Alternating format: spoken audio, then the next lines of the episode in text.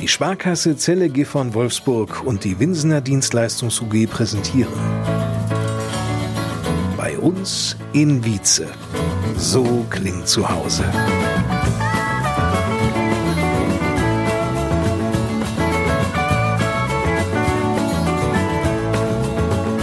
Wieder mit vielen Menschen aus der Gemeinde und spannenden Geschichten.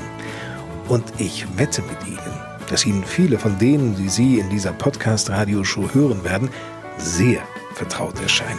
Heute geht es um den TSV Wietze, die Feuerwehren in der Gemeinde, die Stechinelli-Kapelle und den Büchtmannshof in Wickenberg. Wir gehen der Frage nach, ob Geldsparen auf dem Sparbuch überhaupt Sinn macht, präsentieren Ihnen einen summenden Schatz aus Jeversen eine 21-jährige Frau, die für uns Kartoffelpuffer zubereitet und wir blicken mit Dietrich Ziemke auf sein Leben zurück. Mein Name ist Lars Kors. Hallo zusammen, ich grüße Sie. Den Anfang, den macht wie immer der Bürgermeister persönlich, nämlich Wolfgang Klusmann.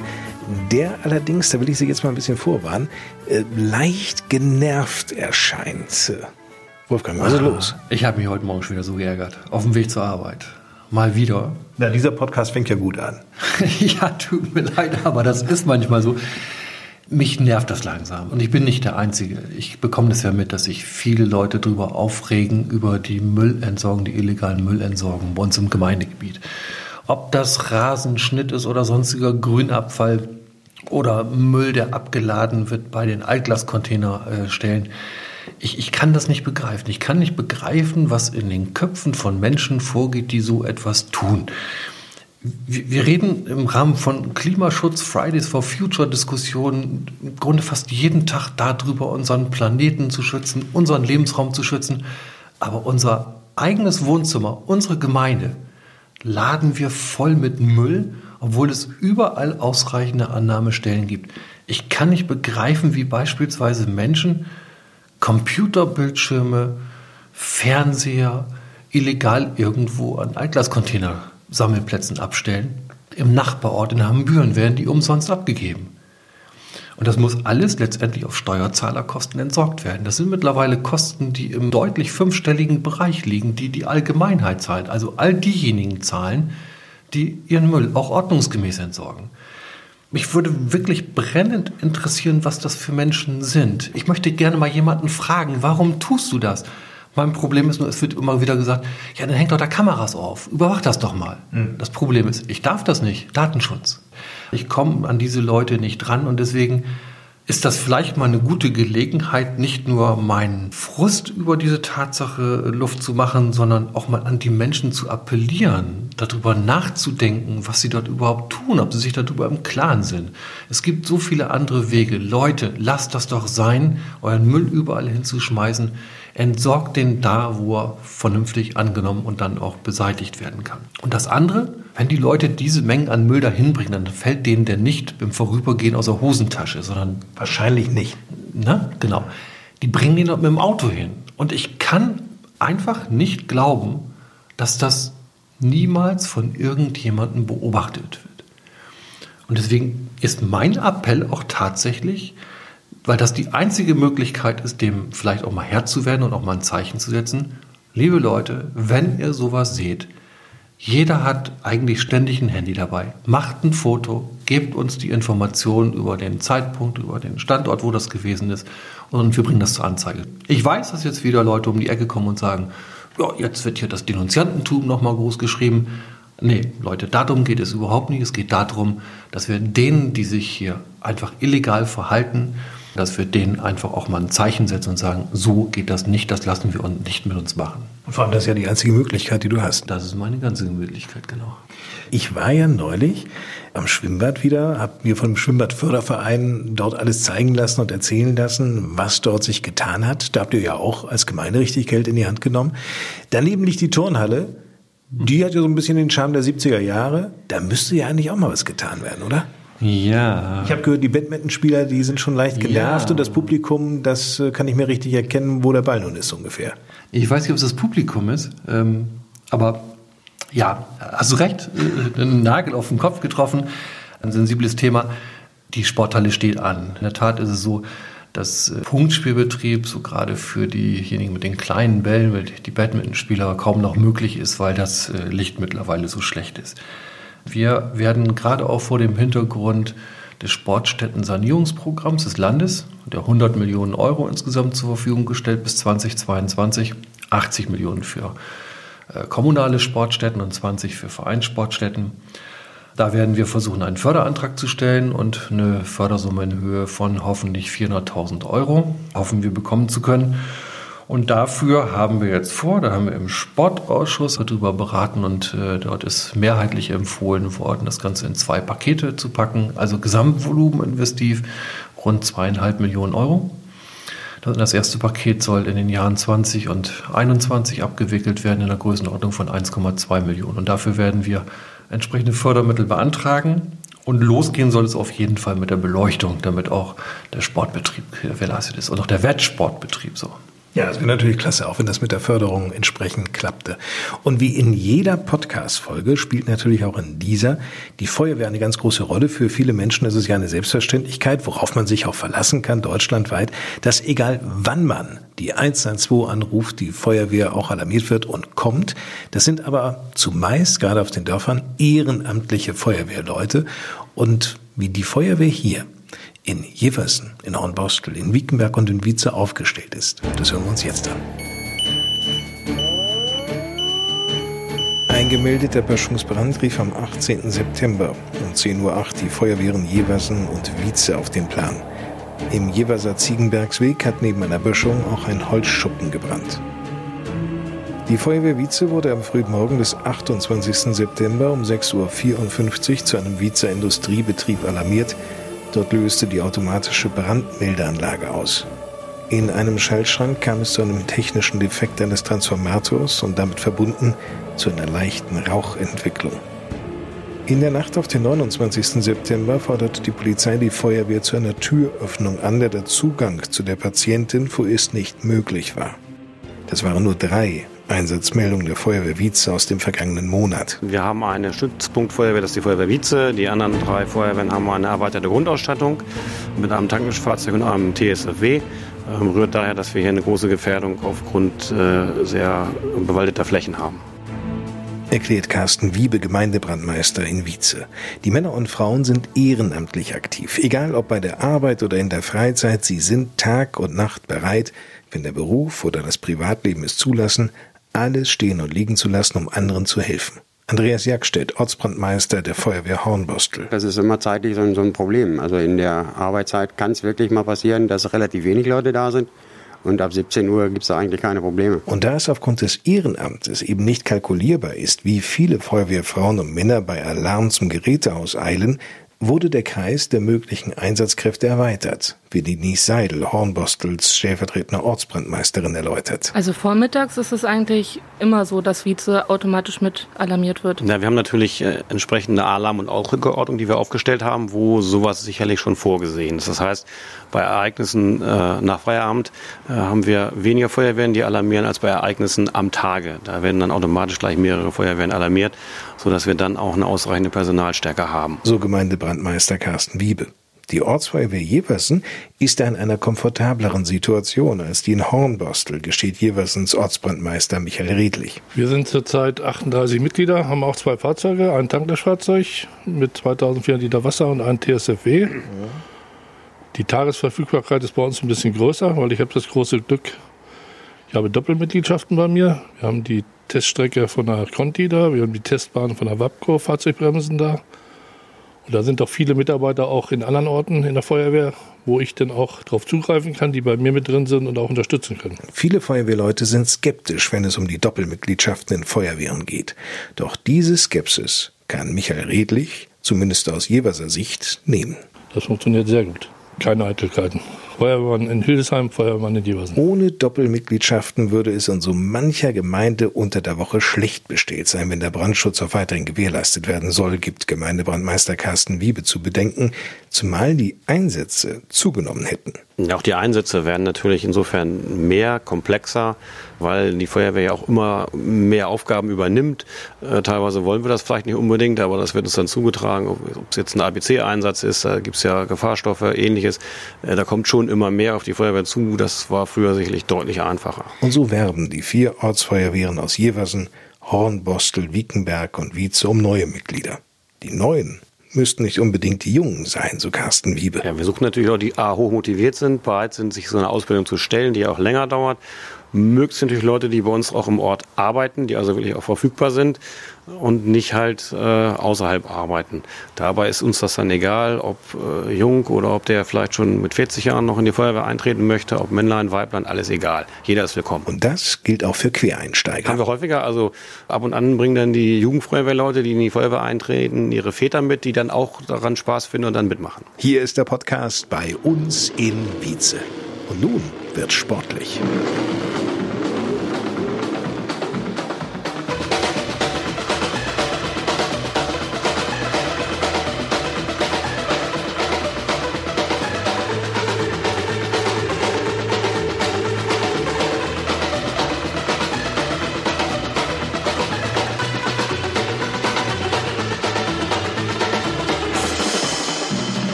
Wir haben genau den richtigen Zeitpunkt gewählt, um über den TSV Wietze zu berichten, denn dieser fast 115 Jahre alte Turn- und Sportverein zählt genau 1111 Mitglieder. Wer weiß, im November könnten schon deutlich mehr sein. Viele große Ereignisse und Höhepunkte hat der TSV erlebt. 1986 war beispielsweise die Bundesligamannschaft von Werder Bremen zu Gast im Waldstadion mit dem Trainer Otto Rehagel. Im damaligen Werder-Kader übrigens Spieler wie Rudi Völler oder auch der spätere Werder-Trainer Thomas Scherf. Damals war Wolfgang Henke auch schon Mitglied im TSV, wenngleich auch nicht als Fußballer, sondern als Tischtennisspieler und als Jugendwart. Diese Jugendarbeit im TSV Wietze ist übrigens hervorragend und wurde als solche 2004 auch mit dem Stern des Sports ausgezeichnet. Zu der Zeit war Wolfgang Henke ein passives Mitglied. Über 20 Jahre lang lebte der Mann aus Wietze im Allgäu, doch die Anziehungskraft Wietzes war zu groß. Er kehrte zurück und damit auch zurück in den TSV. Ja, dadurch, dass ich in jungen Jahren schon und auch in den 80er Jahren hier im, im Verein und auch in der Gemeinde sehr aktiv war, gerade was Jugendarbeit anging. Und der damalige erste Vorsitzende war vor fünf Jahren immer noch der erste Vorsitzende und dem muss ich wohl mal irgendwann in einer Laune erzählt haben, wenn ich wiederkomme, mache ich wieder was im Verein. Das hat er nicht vergessen gehabt. Seither mischt Wolfgang Henke tüchtig die Tischtennisabteilung auf. Es sind viele alte Bekannte wiedergekommen und wir sind, wir wachsen auch wieder als Tischtennissparte. Wir haben mittlerweile wieder zwei Herrenmannschaften, zwei Jugendmannschaften. Eine Zeit lang war es wohl sehr mau, was Tischtennis anging in Wietze, aber es entwickelt sich gerade wieder. Das auch dank Wolfgang Henke, der übrigens weitere Aufgaben an der Vereinsspitze übernimmt, und zwar als zweiter Vorsitzender.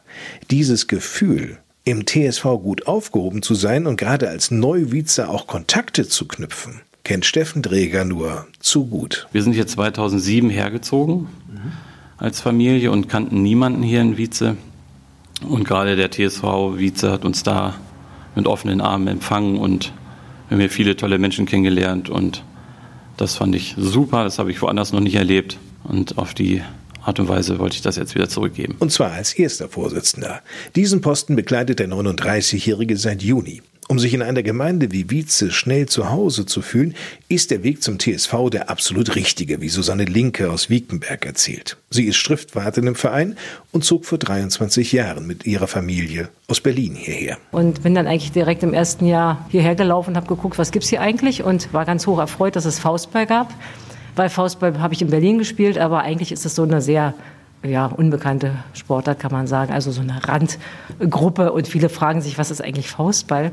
Und ähm, als ich da ankam, wurde ich gleich höflich äh, aufgenommen und alle sagten, wie wunderbar, wir suchen noch Leute. Und ähm, ja, und so begann hier quasi meine Karriere. Mittlerweile bin ich hier Schriftwartin im Verein seit zehn Jahren und meine eigenen Kinder waren hier auch im Verein. Handball, Turnen, Schwimmen, Fußball. Also ich kenne schon einigermaßen viele. Der TSV ist mehr als nur ein Sportverein. Er ist unverzichtbar für die Integration von Neubürgern und letztlich auch dank eines angestellten Sportlehrers wichtig aus Sicht der Gemeinde. Susanne Linke. Also ich denke schon, dass viele Familien profitieren, weil es einfach ein großes Angebot gibt hier im TSV fängt ja mit den ganz Kleinen an, äh, hier äh, Babyschwimmen.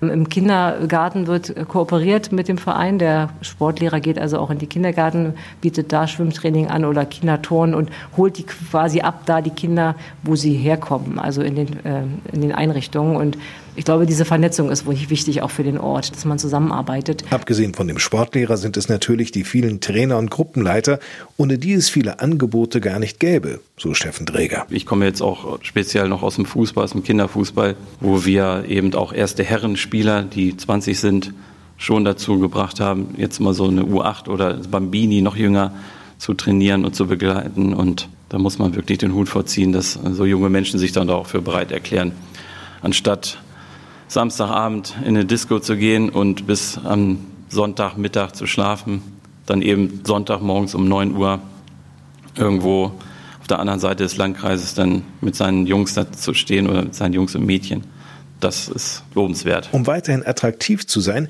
müssen Sportarten angeboten werden, die sich die Wiezer wünschen. Daher sei es wichtig, die Angebotspalette in schöner Regelmäßigkeit zu hinterfragen, Neues auch hinzuzufügen. Ideen waren schon da für eine Buhlbahn, die ist ja auch relativ schnell realisierbar. Wir haben hier ein Riesengelände, da könnte man eine Ecke sicherlich abtrennen.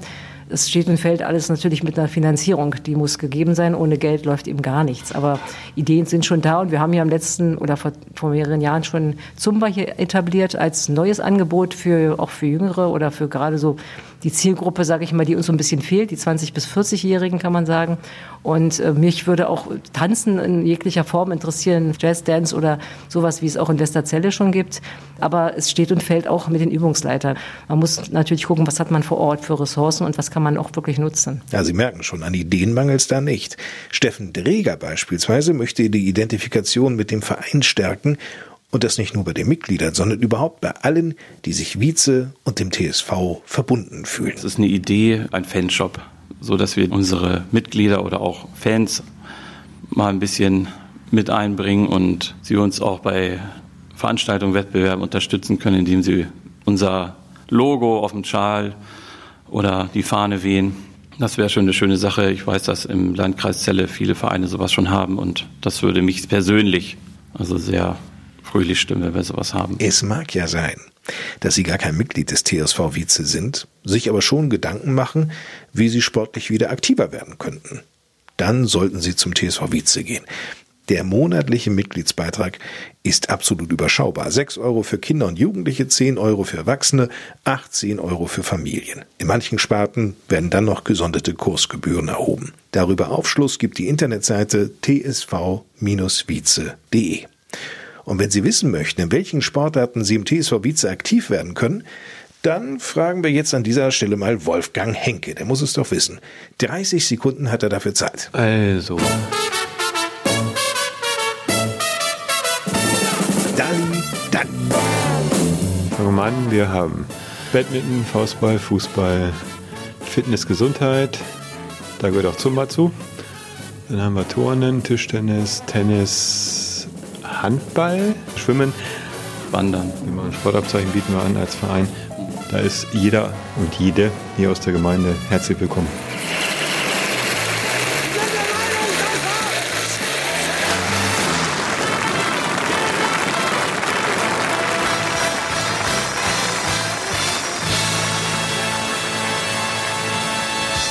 Nicht weit von den Sportstätten des TSV Wietze entfernt liegt die Steckinelli-Kapelle. Davor ein kleiner Platz mit einer Bank und dort werden Sie regelmäßig Erhard Leuchtenberger treffen. Der ehemalige Kunst- und Werklehrer aus Hannover ist nach seiner Pensionierung hierher nach Wiekenberg gezogen. Ein Kenner der Geschichte der Steckinelli-Kapelle. Er setzt sich sehr für deren Instandhaltung und auch Renovierung ein, legt gelegentlich auch selbst dabei Hand an. Der Lieblingsplatz von Erhard Leuchtenberger in Wiekenberg ist genau dieser Platz vor der Kapelle. Und er wird uns jetzt einmal erzählen, was ihn hier so fasziniert. Vor der Kapelle war eine alte, klapprige, vermoderte Bank. Und dann habe ich, als wir hier, hm, wie hieß das, Dorferneuerung hatten, vorgeschlagen, man müsste hier eine Bank hinsetzen. Und es wurde ja 50 Prozent gefördert von der Dorferneuerung. Dann begannen die Schwierigkeiten. Das muss eine Rundbank sein, um die Eiche herum. Ich sage, nein, da sitzt man sich doch immer am Rücken. Und das Wort Kommunikation hat gewirkt. Ich habe gesagt, Radfahrer, die wollen hier sitzen und frühstücken und kommunizieren. Dann wurde es genehmigt. Und dann habe ich diese Bank entworfen und das Material von meinem 65. Geburtstag dazugegeben. Und dann hatten wir das Geld zusammen. Und der, der andere Teil kam von der EU und jetzt ist sie da. Vor 14 Tagen habe ich sie gerade nochmal neu gestrichen. Und da habe ich einen Steuern gegossen, der galt damals als Logo für die Dorferneuerung, nämlich alle unter einem Hut. Alle unter einem Hut und dem Steckinelli-Hut. Der Steckinelli-Hut ist ja das Wappenzeichen dieses Erbauers der Kapelle. Was macht für Sie die Faszination dieses Lieblingsplatzes hier aus vor der Stecchinelli-Kapelle? Wenn man hier auf der Bank sitzt, keine Bollerwagen mit hängenden Geranien, kein Kiesweg, alles so, wie es wahrscheinlich schon vor 200 Jahren gewesen ist. Dann äh, vor allen Dingen die Faszination, dass die Kapelle von außen so aussieht, als sei eine alte Scheune hier hingestellt worden. Oft ist es mir passiert, dass Leute mit dem Fahrrad kamen und sagten, na, wo ist denn hier die Kapelle? Ich sage, wir stehen direkt davor. Kann ja nicht sein. Und dann sind sie erstaunt, wenn ich sie reinführe, weil wir da den vollen italienischen Barock sehen. Können Sie sich noch an den Moment erinnern, als Sie zum ersten Mal in Ihrem Leben in dieser Kapelle waren? Das erste Mal war zu einem Gottesdienst und da hatte ich einen kleinen Enkel dabei, fünf Jahre, der war noch nicht in der Schule, der saß neben mir, meine Frau. Und da sagte er auf einmal, Opa, da ist ein Fehler. Ich sage, was für ein Fehler? Der heißt Jesus und nicht Inri. Und dann begann es bei mir, wie kann man zum kleinen Knaben nun dieses erklären? Und äh, solche Sachen kommen nun auch immer wieder vor in der Kapelle, weil vor allen Dingen auf dem Kanzeldeckel sind fantastische Figuren, die tragen Gegenstände, die ich noch nie wieder gesehen habe in einer Kirche, dass Engel die Kreuzigungswerkzeuge in der Hand haben. Ein Engel hat drei Nägel und einen Hammer. Der nimmt die Kreuzigung vor. Ein Engel hat einen Stab mit einem Schwamm, also den Essigschwamm. Einer hat ein Seil zur Kreuzesaufrichtung. Das ist eine Symbolik, die man schwer begreifen kann. Der Pastor hat mir gesagt, ja, du musst dabei bedenken, ohne Kreuzigung kein Christentum und darum machen die das gleich selber. Ich sage, nicht. Sie haben diese Kapelle für sich entdeckt. Dieser Platz ist einer Ihrer Lieblingsplätze. Was macht den Charme, den ganz besonderen Charme dieser Kapelle aus, mal abgesehen jetzt vom Barock? Das ist vor allen Dingen der Gegensatz von außen zu innen. Ich habe ja eben schon gesagt, manche erkennen gar nicht, dass es eine Kapelle ist. Dass hier schlicht gemäht wird, dass man sich hier trifft. Ich setze mich manchmal abends auf diese Bank und dann hat man, dann kommt einer mit dem Rasenmäher vorbei und einer mit dem Fahrrad und einer mit dem Hund und einer mit seinen zwei Pferden. Und dieser Gegensatz von außen nach innen, der alle Leute, die hierher kommen, in eine völlig andere Welt mitnimmt. Übrigens, es lohnt sich, sich die Stecchinelli-Kapelle von Erhard Leuchtenberger einmal zeigen zu lassen. Erhard Leuchtenberger erzählt nämlich nicht nur sehr, sehr spannend, sondern auch sehr unterhaltsam. Wir bleiben im Herzen Wiekenbergs. Stellen Sie sich mal vor, Sie stünden jetzt auf diesem Platz vor der Stecchinelli-Kapelle und drehten sich um 180 Grad. Und dann fiele der Blick eben ganz genau auf den Büchtmannshof. Unser nächstes Ziel.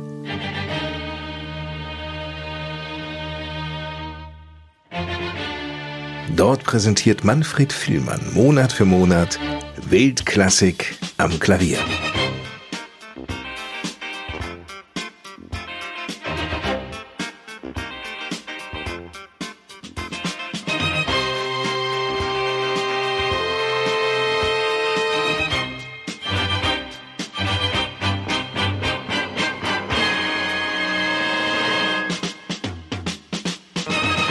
Welche Idee steckt hinter dieser Reihe? Ja, Weltklassik am Klavier ist eine Serie, die auf dem Büchtmannshof je, an jedem dritten Sonntag stattfindet um 17 Uhr. Und äh, wir haben hier überwiegend Nachwuchskünstler, aber nicht nur, sondern auch schon etablierte, die ganz einfach mit dem Klavier, mit dem Flügel groß geworden sind. Hast Und du denn eine besondere Affinität, sage ich mal, zum Thema Klaviermusik? Ja, äh, es gefällt mir einfach. Es, es geht praktisch unter die Haut und wenn man diese besonderen Konzerte erlebt, dann äh, wird man ganz einfach verzaubert. Und dieses Besondere, besonders noch dann mit solch einer herrlichen Akustik, die in dieser Eventscheune durch das Verbauen von viel, viel, viel Holz hier entstanden ist, genießt man dieses umso mehr. Jetzt im Oktober gibt es auch ein Konzert, Weltklassik am Klavier. Was ist dort geplant im Oktober? Ja, da haben wir auch eine sehr äh, tolle Konzertistin, Yu Mi Lee. Sie spielt Chopin und andere Tastenzauberer. Wie der Name schon sagt, wird es wahrscheinlich ein ganz, ganz tolles Konzert auch werden. Erzählt der Initiator dieser Reihe und Förderer des Büchtmannshofs Manfred Villmann. Es stehen übrigens neben Werken von Chopin noch Stücke von Rachmaninow, Ravel, Haydn und Debussy auf dem Programm. Jumili schloss an der renommierten Hochschule für Musik in Hannover ihr Konzertexamen ab und gewann schon während der Studienzeit ganz viele Preise und Auszeichnungen. Lee konzentriert inzwischen weltweit als Solistin oder auch gemeinsam mit dem Orchester spielend. Also schon mal vormerken, Sonntag, 20. Oktober, 17 Uhr auf dem Büchtmannshof im Rahmen der Reihe Weltklassik am Klavier.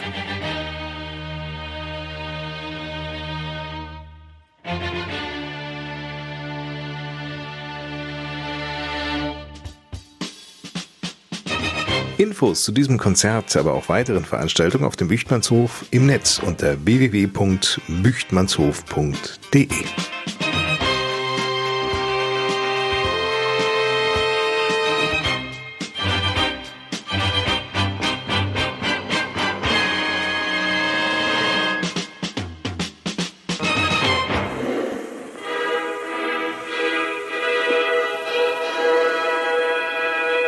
Es geht weit zurück in die Vergangenheit. 20. Januar 1945. Das Deutsche Reich befindet sich im Krieg und das mit dem Rest der Welt.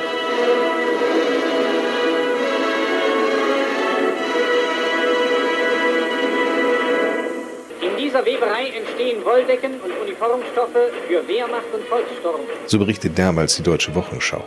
Dabei ist der Krieg schon verloren, viele Städte und Dörfer zerstört. Während die US-Armee ihre Bombenangriffe auf Mannheim und Heilbronn konzentriert, dringen an jenem 20. Januar 1945 sowjetische Verbände tief nach Ostpreußen ein.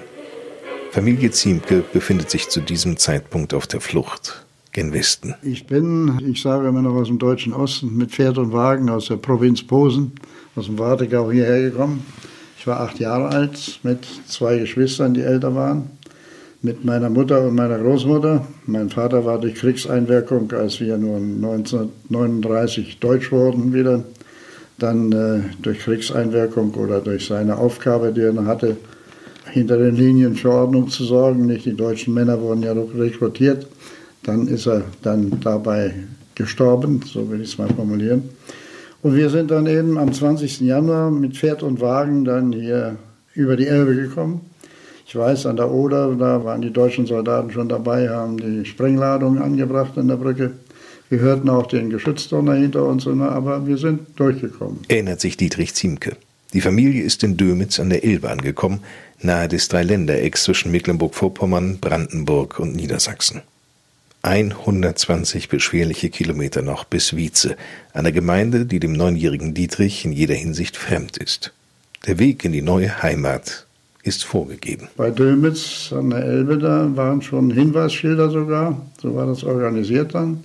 Kreis Dietfurt, das war mein Heimatkreis, nach Kreis Celle, dadurch sind auch viele hierher gekommen. Tage später in Wietze. Am Rathaus stand eine Kommission, da hat mein Großvater gesagt, das ist hier kein Bauerndorf, ich will an ein Bauerndorf. Da haben die gesagt, fahren Sie mal fünf Kilometer weiter. So sind wir nach Jeversen gekommen am 15. Februar 1945. Hier stand wieder eine Kommission, da wo die Allerstraße abzweigt von der Bundesstraße. Die haben geguckt, eine junge Mutter mit drei kleinen Kindern und einer Großmutter, die sind am besten beim Landwirt Plesse in der Allerstraße untergebracht. Und da sind wir hingekommen, haben da zehn Jahre gewohnt, sind sehr gut aufgenommen worden, muss ich dazu sagen.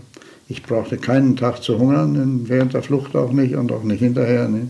Also ich kann mich also über das, obwohl Krieg eine ganz schlimme Sache ist, aber wir haben das äh, insofern als Familie dann doch gut überstanden. Familie Ziemke wird nicht nur sesshaft in Jeversen, sondern fühlt sich zunehmend hier zu Hause. Drei Jahre nach Kriegsende besucht Dietrich die Realschule in Celle. Im Anschluss daran absolviert der junge Mann eine Ausbildung bei der Deutschen Erdöl AG in Wietze.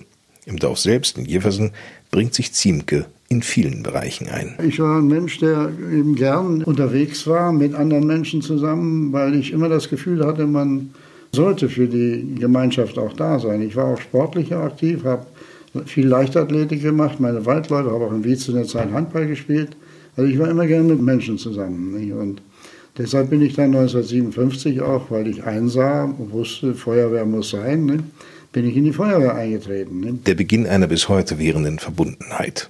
Schnell wird er Ortsbrandmeister und soll es über Jahrzehnte bleiben. Mit ihm an der Spitze der Ortsfeuerwehr gelingt es, den Tragkraftspritzenanhänger, der stets von einem Trecker zum Einsatzort gezogen wird, durch ein Einsatzfahrzeug zu ersetzen, die Freiwillige Feuerwehr weiter auszubauen. Aber das war für mich eben wichtig, dass man diese Aufgaben, die in so einem kleinen Ort, in großen Städten ja auch, aber speziell in so einem Ort, wo die Feuerwehr ja nicht nur eben dazu da ist, zu löschen, wenn es brennt, auch ein Stück Kultur ist, nicht? Ja, äh, auch Veranstaltungen gemacht hat, ja, und äh, ebenso für die Gemeinschaft eben mehr getan hat, also nur im Ernstfall oder Notfall dann da zu sein. Neben der Feuerwehr gehört eine weitere große Leidenschaft der Politik.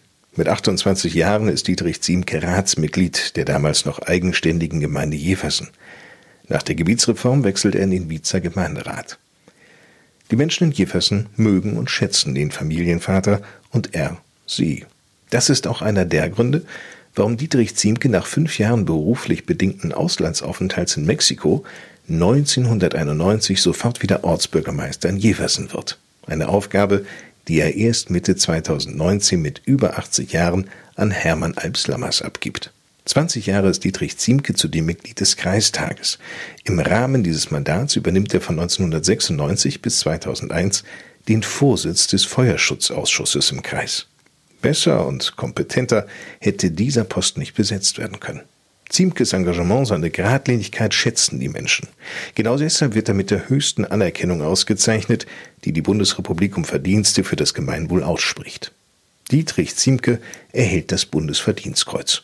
Bei allen, die Dietrich Ziemke über viele Jahre seines Lebens begleitet haben, nimmt eine Person eine bedeutende Position an seiner Seite ein seine Frau. Manchmal hat mir meine Frau, sage ich ganz ehrlich, leid getan, wenn ich dann wieder weg musste, abends weg musste zur Sitzung. Und äh, erst war ich ja nur in der Kommunalpolitik hier in Jeversen, da kam der Brandmeister dazu, dann war ich also eine Zeit Ortsbürgermeister und Ortsbrandmeister oder Gemeindebrandmeister hieß es ja da noch in Jeversen. Da hat sie gesagt, du weißt du, also das ist jetzt doch wohl ein bisschen viel. Nicht, ja?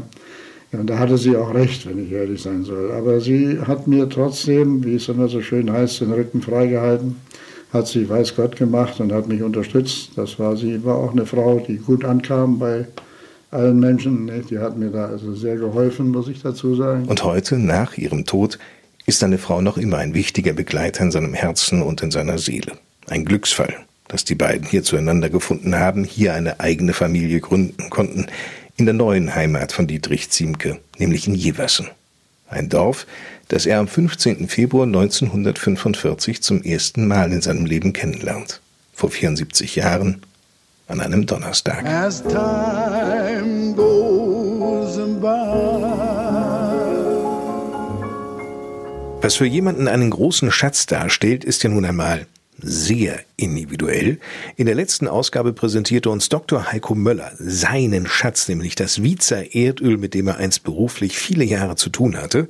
Heute geht es nun in der zweiten Ausgabe unseres Podcasts bei uns in Wietze in die Natur nach Jeversen zu Hermann Alps Lammers. Der 60-jährige Familienvater ist ja den meisten vermutlich als Ortsbürgermeister in Jeversen oder auch als Gemeinderatsmitglied vertraut. Das Engagement in der Kommunalpolitik ist auch ohne Frage ein ganz großes Hobby von Hermann Alpslammers.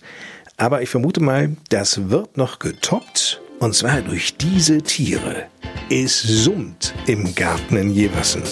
In einem unbekannten Land, vor gar nicht allzu langer Zeit, war eine Biene sehr bekannt von der sprach alles weit und breit. Wir treffen heute unsere Freundin Biene Maya, diese kleine freche Biene Maya. Maya, alle lieben Maya,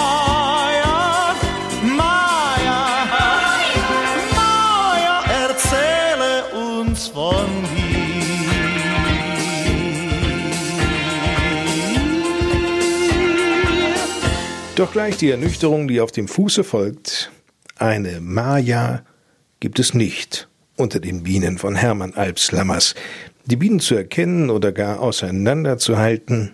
Das ist nicht möglich, nein. Also das Einzige, was Sie machen können, das ist eine Königin wieder erkennen. Warum? Weil die gekennzeichnet wird. Aber sonst Bienen nicht. Die Bienen kennen auch den Imker nicht. Hermann Alps Lammers ist Hobbyimker.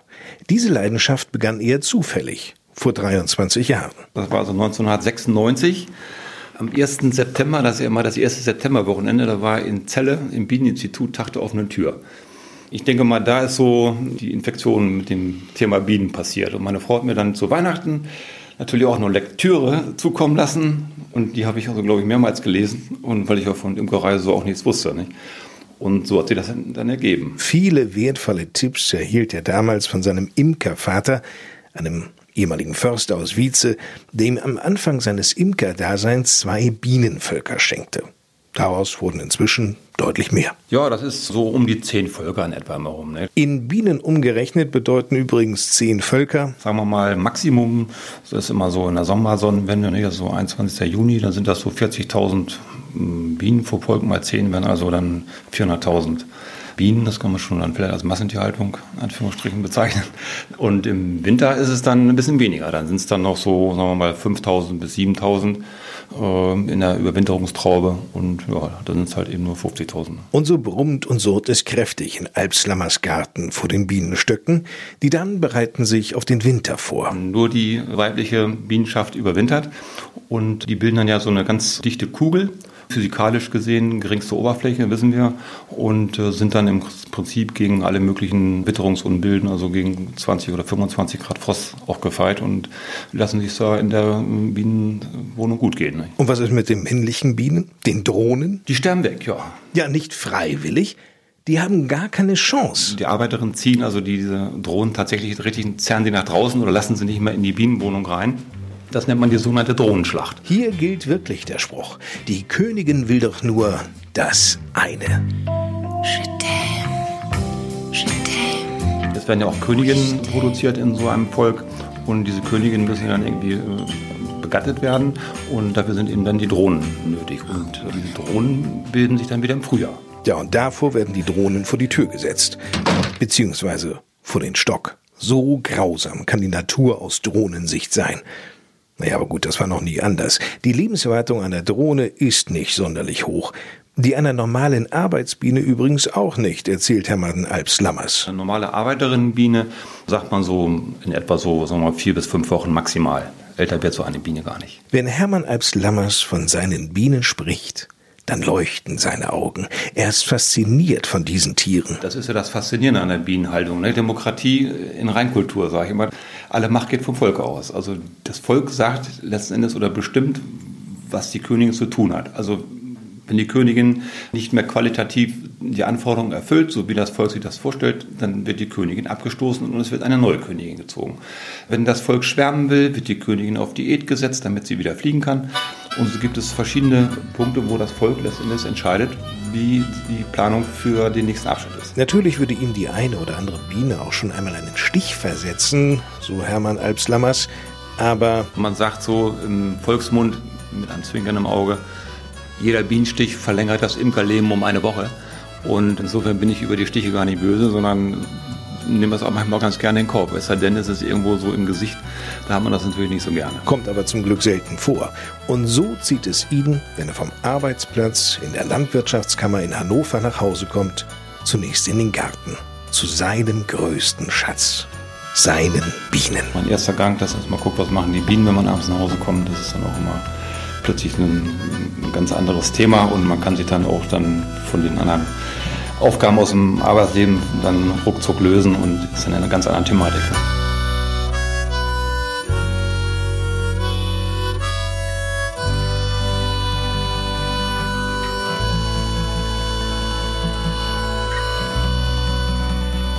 Seit langer Zeit schon genießen wir ein Niedrigzinsniveau bei uns in Deutschland. Das ist natürlich gut für alle, die sich einen Traum verwirklichen, in diesem Fall etwas finanzieren möchten. Für Kleinsparer hingegen sah es ja doch eher in der jüngsten Vergangenheit etwas mau aus. Daher die Frage an Lukas Kirstein, den Filialleiter der Sparkasse Zellige von Wolfsburg in Wietze, Steigen denn absehbar wieder die Zinsen? Nein, also davon ist momentan die Tendenz, dass das noch ein bisschen nach hinten geschoben wird. Und ja, Sparen lohnt sich weiterhin immer. Rücklagenbildung ist wirklich ganz, ganz wichtig, auch für unsere Kunden. Nur halt im Rahmen dieser Niedrigzinsphase müssten wir noch mal ganz genau mit den Kunden sprechen, was die denn wirklich möchten. Und äh, wir bieten auch den Kunden Mittel und Wege an, dass man auch wirklich noch den einen oder anderen Euro mehr an Zinserträgen kriegt als auf unseren Sparbüchern oder Tagesgeldkonten. Aber die guten alten Sparbücher gibt es doch nach wie vor. Genau, die gibt es nach wie vor, bieten wir auch noch gerne an, sind auch gar nicht verkehrt. Wichtig ist halt, ne, wer wirklich längerfristig sparen möchte oder Rücklagen bilden möchte, sollte da mit uns ins Gespräch kommen, sollte für uns vorbeikommen, sich einfach mal darüber beraten lassen, sagen, was er möchte und dann bieten wir ihm dann natürlich auch schöne Lösungen an, die auf ihn ganz genau passen. Wann lohnt es sich denn überhaupt, Geld irgendwie zurückzulegen? Also auch da muss ich sagen, es lohnt sich jeder Euro. Also auch dann ne, das kleine Kind, was zum Teil von seinem Taschengeld spart und dann einmal im Jahr beim Weltspartag wirklich einzahlt. Aber auch dann die großen Beträge 25, 50, 100 Euro. Also da kann man jedem Kunden auch nur ermutigen, das, was er wirklich sparen möchte, ist gut und ist auch wirklich wichtig, dass er es tut. Nur dann wirklich auch einmal zu uns in die Filiale kommen und dann sich einmal nicht beraten lassen, was er denn wirklich für Möglichkeiten hat. Weil das, was wir auf unserem Sparbuch und auch auf dem äh, Tagesgeldkonto haben an Zinssatz, ist wirklich sehr gering. Da sollte er sich zumindest einmal informieren lassen, was er da noch für Alternativen hat, um noch wirklich Geld zu verdienen. Ja, dann nennen Sie doch mal eine Alternative, wie ich Geld verdienen kann bei Ihnen. Also wir bieten da ganz wunderbare Fonds von der Deke an, die auch wirklich, je nachdem, wie der Kunde bereit ist zu sparen, auch ganz tolle Erträge bringt. Was kann ich mir darunter vorstellen? Wichtig ist halt einmal, dass man wirklich nicht ins Geld investiert, sondern wirklich in reale Werte. Das ist ja wirklich das, wo man heutzutage noch ein Wachstum hat, in Form von Unternehmen als auch Immobilien.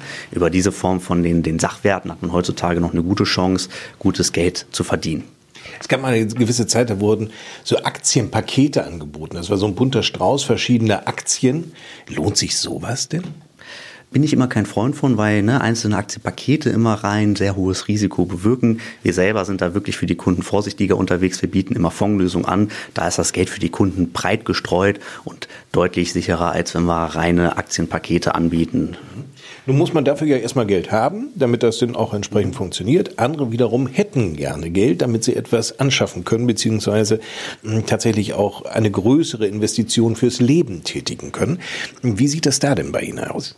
Also da ist momentan, kann man sagen, ist eine Goldgräberstimmung, gerade was Bereich Immobilien angeht. Also was in Wietze momentan sehr gefragt ist, sind Bauplätze. Passt ja auch zum Goldgräber, zur Goldgräberstimmung in Wietze. genau, also gerade im Bereich ne, Immobilienkauf, aber auch Grundstückskauf ist sehr, sehr beliebt. Da fragen viele Kunden nach. Viele sind auf der Suche und wollen halt entweder haben sie schon ein Objekt oder wollen in naher Zukunft was kaufen. Und da auch wirklich ein, Tipp, den ich unseren Kunden gebe, kommen Sie rechtzeitig vorbei. Da gibt es wirklich, ist ganz, ganz wichtig, vorher was zu machen. Da kann man sich auch heute noch schon mal günstige Zinsen für die Zukunft sichern, wenn man sein Haus noch nicht gefunden hat. Und wenn man aktiv schon was gefunden hat, haben wir auch super, super günstige Konditionen in den Baufinanzierungszinsen momentan. Also da sind wir auch wirklich sportgünstig unterwegs. Ich kann es nur jedem raten, kommen Sie da zur Sparkasse, lassen Sie sich da beraten. Was heißt denn sportgünstig? Weit unter äh, 1% Zinsen, also wirklich, wirklich günstig. Ich weiß, ein Kunde hat mir gesagt, er hat vor einigen Jahren sogar noch mit einer 4% finanziert und es geht immer weiter nach unten und das ist wirklich super günstig. Gilt denn immer noch die Faustregel, 20% Eigenkapital sollte man mitbringen? Nein, dies stimmt wirklich nicht mehr. Da gucken wir wirklich ganz individuell auf den einzelnen Kunden drüber.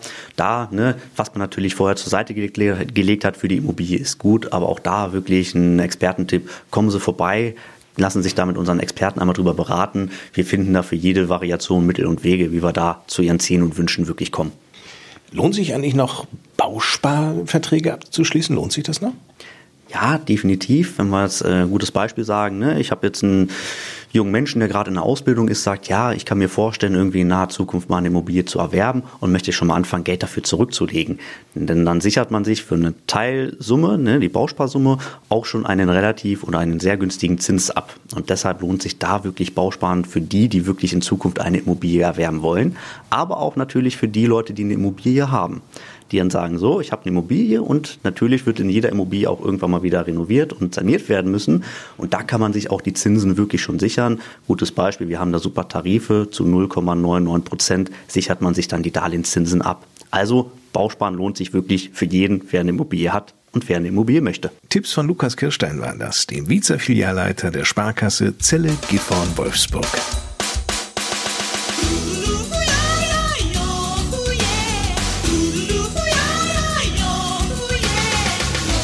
Und zum Schluss unseres Podcasts bei uns in Wietze wird es wieder so richtig schön kulinarisch. Wir treffen jetzt auf eine 21-jährige Wiekenbergerin, nämlich Carolina Kühn. Sie ist gelernte Hotelfachfrau und kocht leidenschaftlich gerne. Letzteres aber vorrangig privat für ihre Familie. Und Carolina schwört auf die regionale Küche. Vor allem hier in Wietze gibt es viele regionale Gerichte, die man kochen kann. Ich habe immer Paprika im Kühlschrank, genauso wie Basilikum am Fenster stehen und das ist für mich sehr wichtig. Wenn es um die regionale Küche geht, was fällt dir da ein? Kohlroulade, Heidschnuckenmedaillons, Schnitzel generell. Das sind so drei Gerichte, die wir auch in Wietze hier vorfinden, im Hotel Buskes oder in der Heidja-Stube in Wietze auch.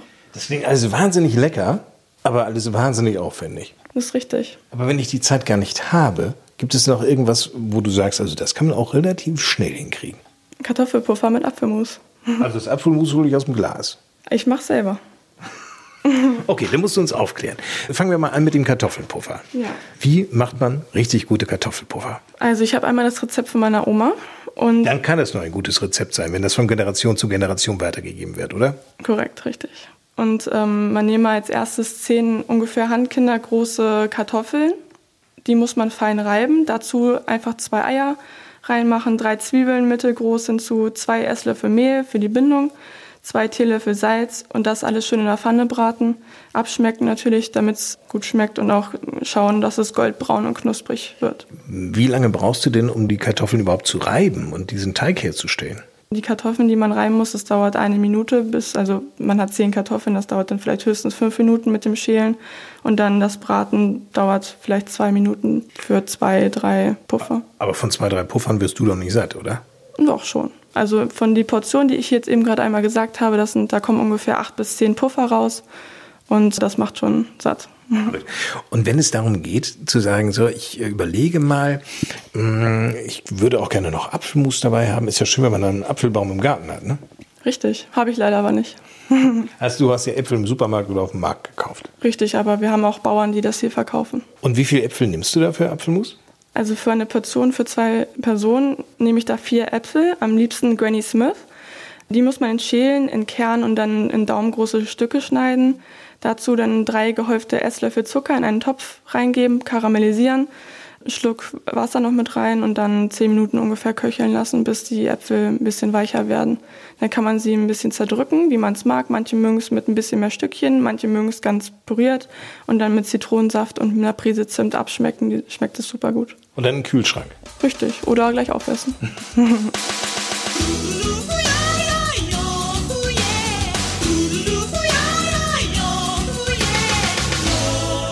Caro Kühn war das mit den wirklich leckeren Kartoffelpuffern. Übrigens sehr empfehlenswert. Wenn du mal irgendwann die Gelegenheit hast, Wolfgang, ähm, solltest du mal da vorbeischauen und mal fragen, ob sie die auch für dich macht. Ja, ich wäre gerne dabei gewesen, aber das hast du ja für dich alleine in Anspruch genommen. So viel in Wietze kocht auf für diesen Moment. Wenn auch Sie einmal kochen möchten im Rahmen unseres Podcasts, einfach mal melden. Schicken Sie uns am besten über unsere Facebook-Seite bei uns in Wietze eine kurze Nachricht und wir nehmen dann mit Ihnen Kontakt auf. So, das Beste kommt zum Schluss und der Bürgermeister Wolfgang Klugsmann hat auch noch mal Tipps für uns. Ja, und zwar zum einen, der Landkreis Celle führt in jedem Jahr seine Ü65-Partys durch. Wir machen das in Wietze an zwei Tagen, nämlich am 9.10. und am 10.10. bei Buskes, Hotel Steinförde, Seniorencafé mit Tanz.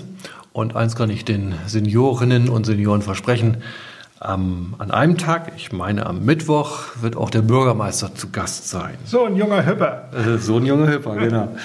Dann nochmal das Thema Seniorinnen und Senioren. Das wissen vielleicht viele noch gar nicht. Jeden Donnerstag von 17 bis 19 Uhr im Auftrag der Gleichstellungsbeauftragten gibt es ein Internetcafé in der Milchbar im Hallen- und Freibad. Wer da mal vorbeikommen möchte, sich ein bisschen schlau machen möchte, mit den neuen Medien vertraut machen möchte, kann das gerne tun. Der Kostenbeitrag beträgt 1 Euro. Voraussetzung ist allerdings eigenes Laptop oder ein Tablet mitbringen. Habt ihr da WLAN?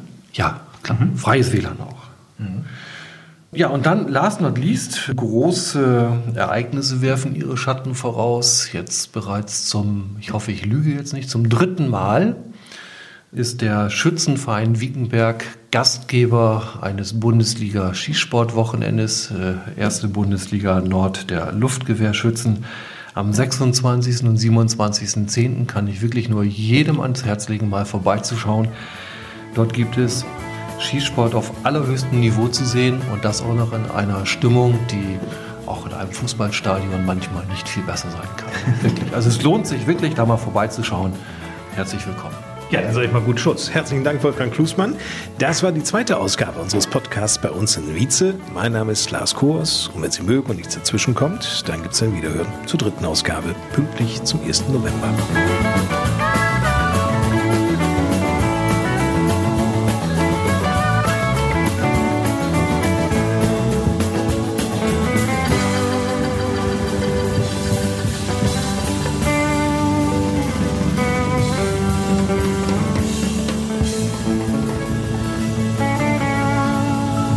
Das war der Podcast bei uns in Wietze. So klingt zu Hause. Präsentiert von der Sparkasse Celle Gifhorn Wolfsburg und der Winsener Dienstleistungs UG.